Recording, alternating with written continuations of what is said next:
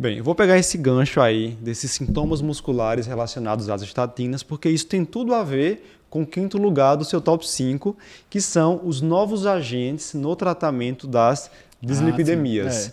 E aí você tem falado bastante lá no site, no Instagram, sobre uma droga nova que entra nesse contexto de intolerância às estatinas e teve resultados bem interessantes agora publicados no Congresso Americano de Cardiologia. Isso. Que droga é essa, Luciano?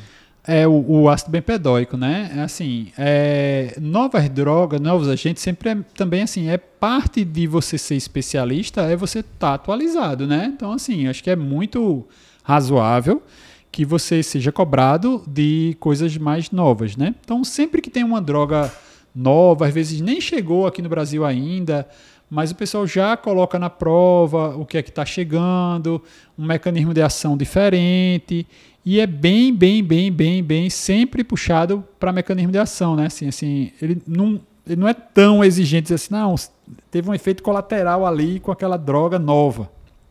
Geralmente ele nem bota, ele bota só o mecanismozinho de ação. Então, por exemplo, o ácido bempedóico que a gente falou, né, ele atua na mesma via de síntese de colesterol que a estatina atua, só que numa etapa anterior. Né? E aí, como é uma prodroga que vai ter uma ativação no fígado, então de repente você saber essa, esse detalhezinho, né? Pode ser que caia aí na prova. Por ser ativada no fígado, ela vai ter um, um efeito primário no fígado, vai ter menos efeito na questão muscular, vai ter menos é, chance de, de alteração e foi testada em pacientes com intolerância é, à estatina. O ácido já existe há algum tempo, é, ele não, não era tão prescrito porque ele baixa menos, é como se fosse uma estatina de baixa potência, ele baixa, certo. sei lá, 20% no LDL, é, e aí ele não tinha nenhum estudo de benefício cardiovascular, de mostrar que reduzia desfecho. E aí a gente teve a publicação do CLIA no, no New England, né, agora, é, e sempre essa ideiazinha assim, ó, os, os novos... Tudo clear, é, estudo né? que está saindo em cima da hora, ali, dois meses para a prova, tem uma chance razoável de cair. A gente já viu isso com Credence, a gente já viu isso é, ano passado com o Tizepatida, né? Então, assim, sempre está ali tudo está saindo em cima da hora, o pessoal está atento para ver se também, também todo mundo está atento. E geralmente são questões assim, de certa forma, fáceis, né? É, é mais para saber se você sabe daquilo do que provavelmente de detalhe daquilo. Né? Aí é uma coisa assim, para saber se você está se atualizando, e aí fica a dica para todo mundo, né? A gente tem um site e a gente publica semanalmente artigos sobre os artigos que saíram, sobre alguma novidade. Então, tá sempre de olho ali na atualização que vale a pena, né? Então, eu acho que o ácido bempedóico é uma, o inclisiran está lá, não foi cobrado ainda, já tem algum tempo, foi aprovado pelo FDA, pode ser que entre inclisiran.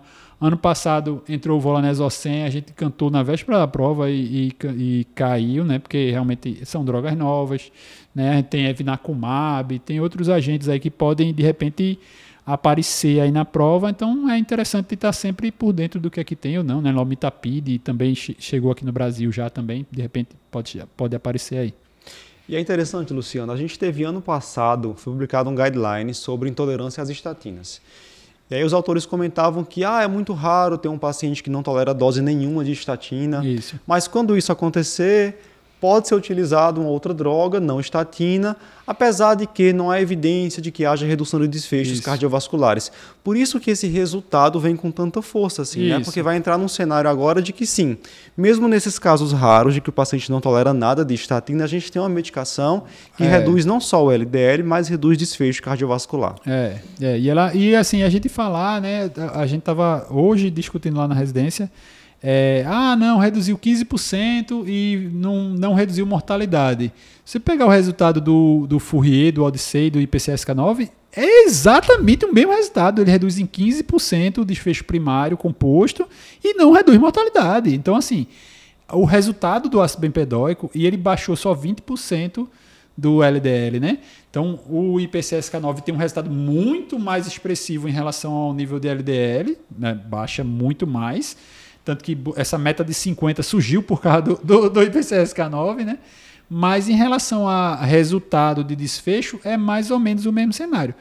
Entra uma diferençazinha, porque o ácido tem esse estudo do ácido pegou uma população que um, menos, assim, um percentual menor de paciente usava estatina, né? E o estudo PCSK9 pegou muita gente que era adicionando IPCSK9, né? Embora em, em bula o IPCSK9 também entre como indicação intolerância à, estatina, né? Se o paciente não tolera usar. Então, se você pega um paciente virgem, o impacto do seu tratamento vai ser maior do que você está botando em cima do tratamento padrão, né? Então, assim, aí o, o, esse estudo do CLIA acabou tendo essa, essa vantagemzinha, assim, facilitou um pouquinho o resultado dele, né? Boa.